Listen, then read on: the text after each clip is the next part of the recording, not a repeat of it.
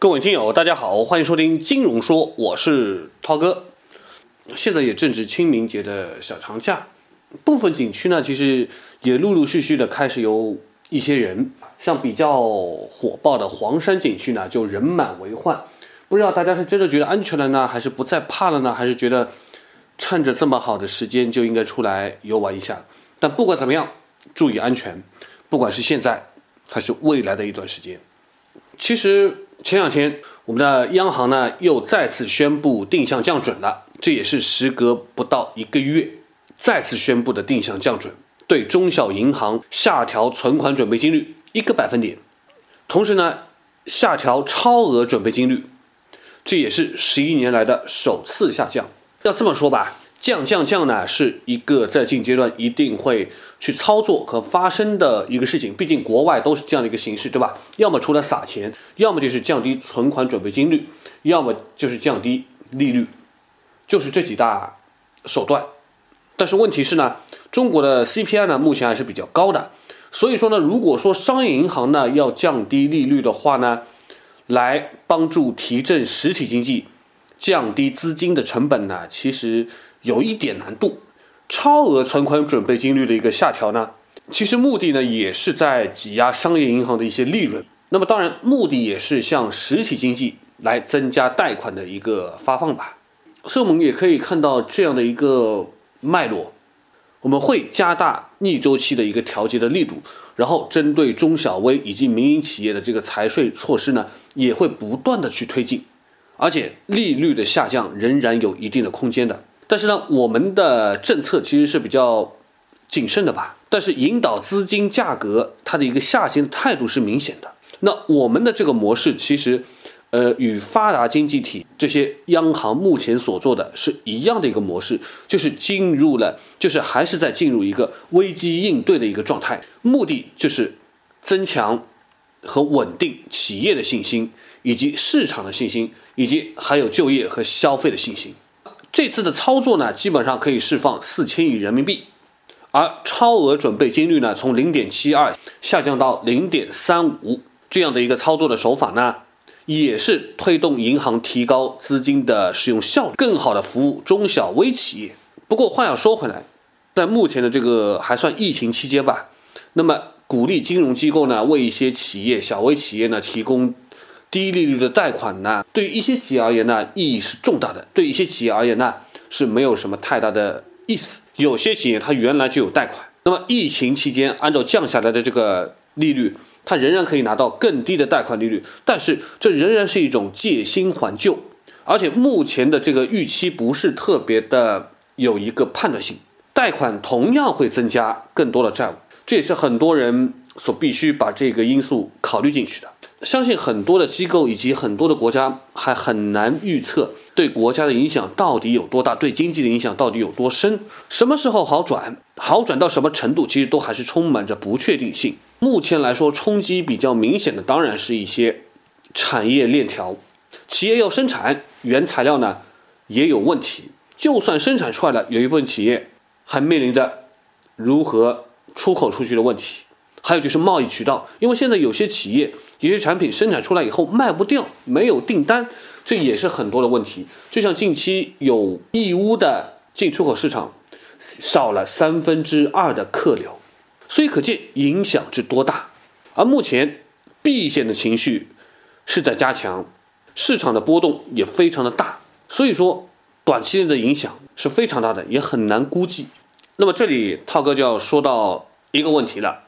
有些人呢，我知道很喜欢去现在吐槽欧美国家防疫不力，对吧？没有抄好我们的作业。我相信身处在有些人呢还觉得事不关己，没有这种感觉。可是有些人呢身处相关的行业里面，他就切身感受到了其中的压力，以及所面临的工作不保的问题。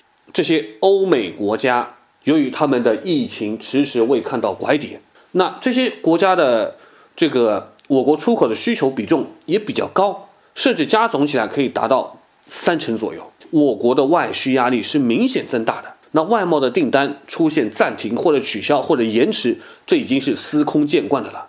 第一季度的出口一定是减少了好几千亿，降幅呢应该在两成左右。而当前呢，只是一个刚刚开始，对吧？那么从第一季度延烧到第二季度的话，其实你加总起来，可能两个季度一累积，至少在出口方面会有损失，可以高达一万亿人民币。这样的一个损失，如果我们呃根据某些经济学家的算法啊，那么将会导致我国第一季度的 GDP 可能就会拖累今年 GDP 全年的增速的增速零点六个百分点。第二季度的话呢，如果也继续损失的话呢，基本上会拖累全年 GDP 增长是零点八个百分点左右。那么就业的压力一定是增大的，连锁带来的反应就一定是经济下行，所以这就是一个循环。相关的测算吧，中国的货物出口可以拉动就业九千多万人次。如果按照相关的数据去推算的话，今年外需走弱就可能会影响到。八百到一千五百万人次的就业的一个压力，所以我相信听到这些数字，原本那些幸灾乐祸的未必其实能够感受得到。可是经济是联动性的，所以涛哥还是强调那一点，真的没什么可去认为别人一定要抄我们作业，真的没什么可去嘲笑英美欧洲，真的不必巴不得他们疫情能够蔓延，因为这对我们根本就没有任何的益处。全球是一体的，全球一体化，没有人能够独善其身。所以，我们讲，这其中经济下行它的一个规律其实是有的。你会发现，很多的危机之后，其实都是一个差不多的模式循环，就是货币一定是先宽松，就是降准啦、降息啦，然后再是金融的宽松，然后再是投资的刺激。刺激方面，投资方面其实也差不多。之前零八年的时候呢，是传统基金，是传统基建；二零一五年呢，也是传统基建。那么这次呢，就是出来一个新基建，名头不一样，但是呢，内容差也不会差的特别多。还有就是必须得刺激消费，对吧？那么零八年的时候呢，我们有很多的什么汽车补贴，然后呢，家电下乡的这种活动，还有新能源汽车啦，对吧？四 G 啊，以及一些四 G、五 G 的什么手机基站啦、终端啦，基本上。当时是这样的一个模式，那现在也依然会是如此。但是呢，唯一你说有一些区别的是，可能房地产并不会又被炒起来。但是呢，很多相关的路径套路其实都将会一一兑现。今年的 GDP 是一定会增速放缓，能放缓多少？根据刚刚涛哥所说的那样，有人预测会降两点一个百分点，有人会预测打对折。但是有一个，但是有一些数据，涛哥还是想说，我们会看到很多官方的说法都是要稳就业、稳增长，对吧？那就业是最大最重要的一个方面。而目前来说，如果 GDP 每增长一个百分点，其实是能够带动两百万左右的就业岗位的。那么按照我们有百分之六左右的增长率而言，其实就能够带动一千多万个就业岗位。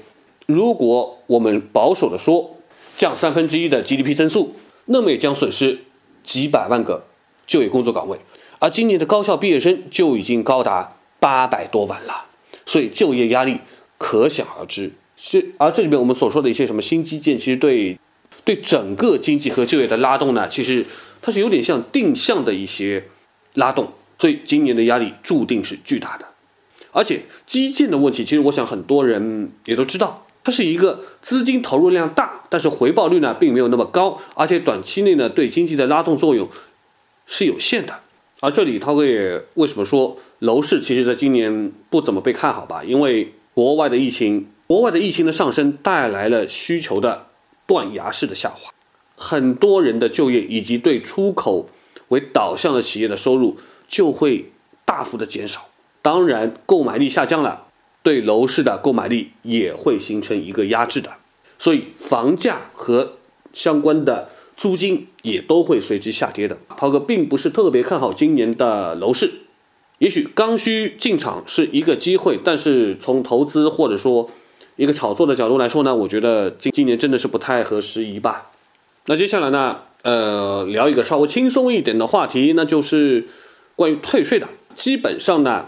现在呢，已经基本上进入了个人所得税的退税的一个时间范围里面了，大家都可以去操作。因为自从去年的这个新的个税法实施以后呢，每个公司那基本上有工作人呢，公司每个月都进行预扣，那么预扣呢有可能多扣了一点，也可能少扣了一点，所以第二年就得算一个账去多退少补，对吧？那也就是说，多扣了退给你，少扣的就要给我补上。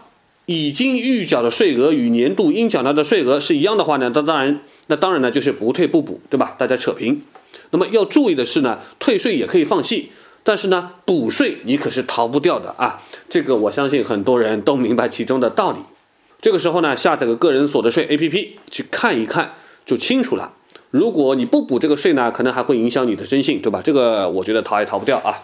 那么简单说一下规则嘛，对吧？是退还是补税呢？那当然就是去搞一个个人所得税 APP，然后呢注册登录一下，综合所得年度汇算，然后呢就把申报的数据给填了嘛。如果是单位代扣代缴的话呢，就直接使用已申报的数据。如果你换了工作了，或者说你自由职业，或者说你不想麻烦公司，或者说你有其他的想法，那么当然就选择自行填写吧。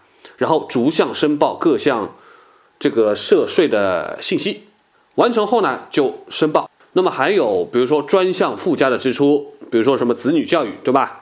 然后还有继续教育、大病医疗、首套房贷利率啊、租房租金啊，这些大家其实都熟悉，只要顺着这个规则操作掉就可以了。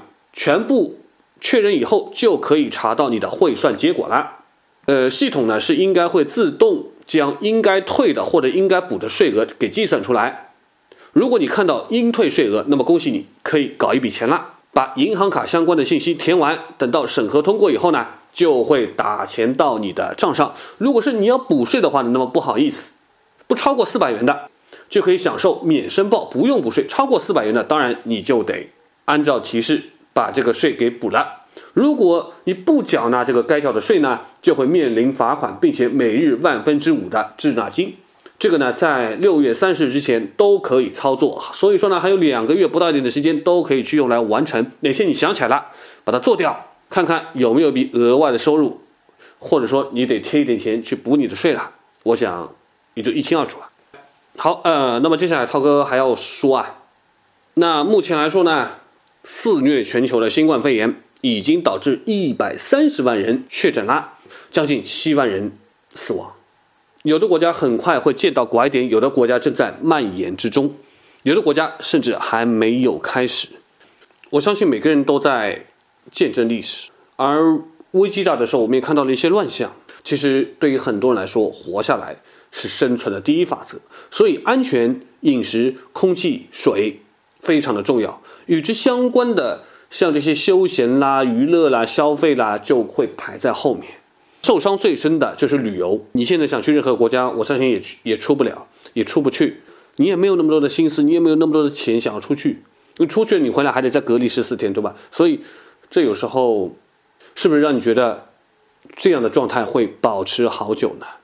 你曾经想去那些地方，你现在发现短期内你做不到了。啊，对于很多人来说，我们都会看到，不管你是投资的还是你生活的，很多人都认为现金为王，在这个现在的时刻是非常的重要的。大家都要保证现金流，你不知道疫情多久会过去。即使你这边 OK 了，还有其他的地方呢？还有欧美呢？欧美结束了，还有像印度啦、东亚的国家，东亚的国家结束了，还有非洲，你能看到的一个真正的尽头吗？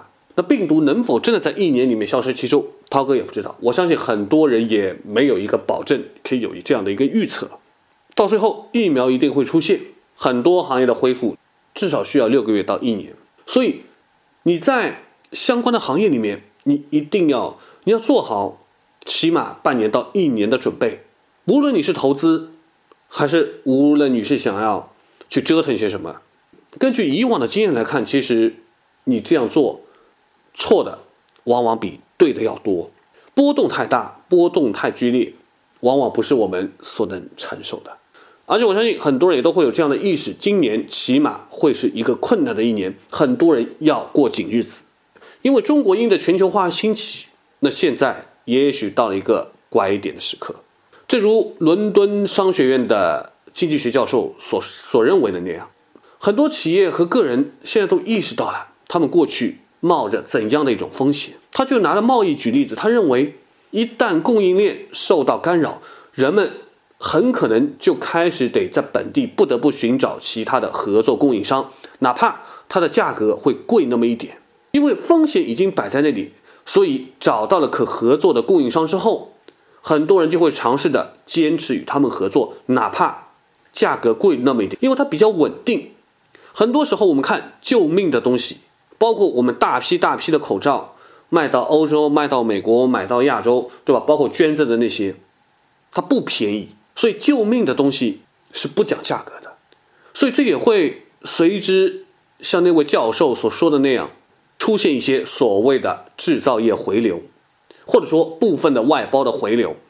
我相信从切实际的角度来说，部分的企业会认真的思考这样的一个问题，因为回流它会带来一些确定性，你不需要担心别的国家的贸易政策到底是怎么样，你不担心别人会不会抢你的口罩，你也不需要去担心。因为某个地方的疫情出现，你的零件运不过来了，你的生意无法进行了，你的产业面临着停摆。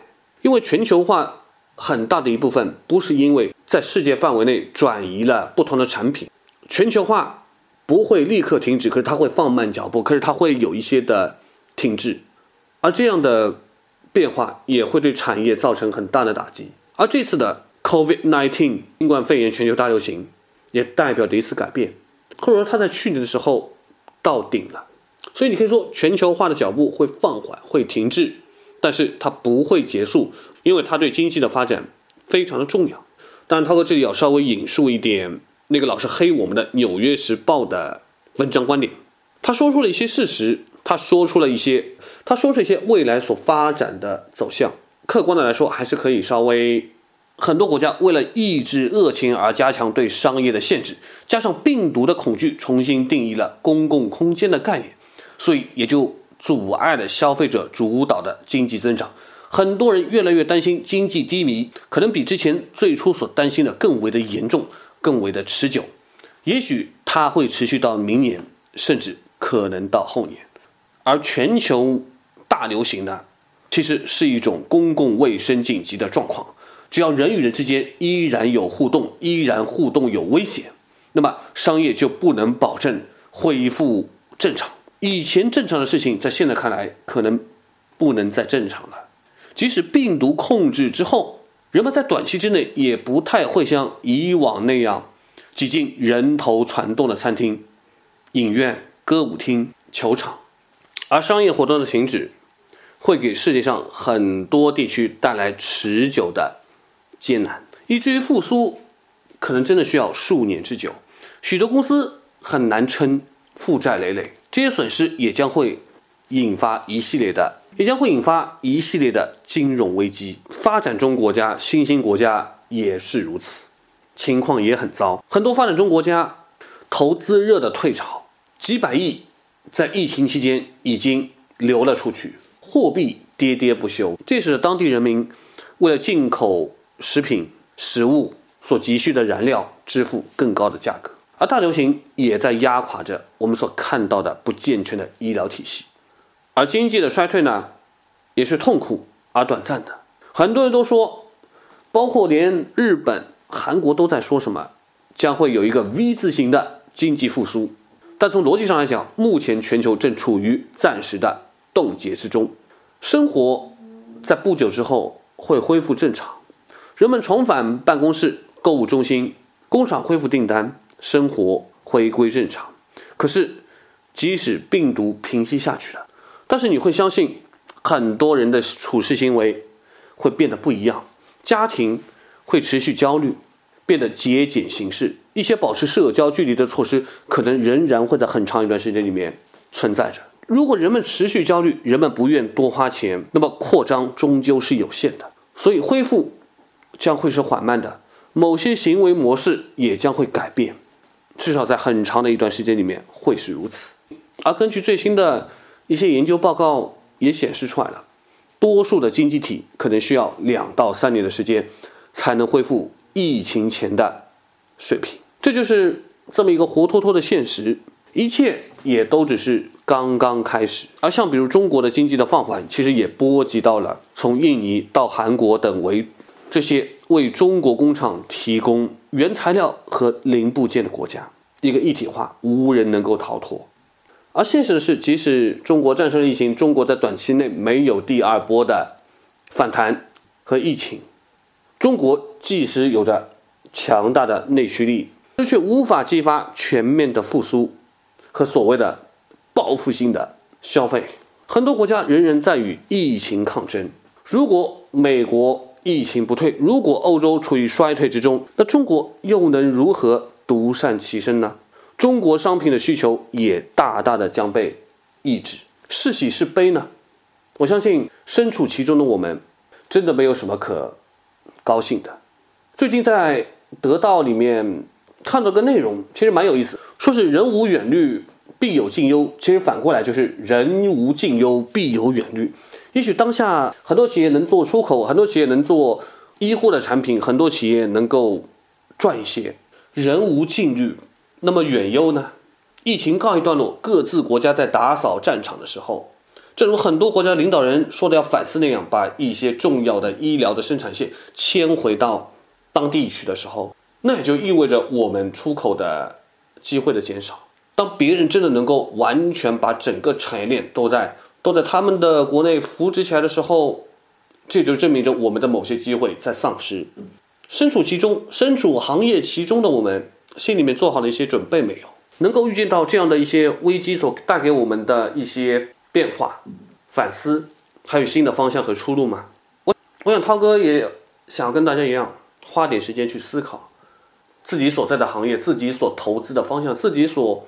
身处的这些环境里面，在未来会产生一些什么样的变化？我们不拥抱变化，那我们就接受现实。我们必须不断的去观察目前所发生的、所带来的、所带来的历史的一些变化、变革。未来会怎样？我相信很多经济学家也没有一个特别的说法，也没有一个很好的模型预测，都是如果，对吧？六月份。疫情能够得到控制，那么将会怎么样？如果一切都只是如果，最终决定的又是什么呢？正如美国首席传染病学家 Dr. Anthony Fauci 说的那样，是最终病毒来决定的。何时解除国外的那个所谓的 social distancing 社交距离？何时解除封城？何时看到拐点？何时经济复苏？It depends on virus。用数据来说话，控制住了，所以我们稳住了。有一些瑕疵，有一些值得探讨和值得反思的东西，但不管如何，身处其中，每个人都在见证着历史，也都参与着，对吧？也都会为对错背锅。所以最后，涛哥还是还是得说，花点时间思考一下，看看未来所处的行业会有什么变化，影响到我们。当产业链发生了转移，当产业发生了变迁。当需求在减少，当别人有了所谓的完整的制造链，我们该何去何从？我们该如何升级？毕竟你不去想，迟早他也会找上门来。倒不如未雨绸缪，提前部署。好了啊，那本期节目也到这里了，感谢大家收听，咱们下期节目再会。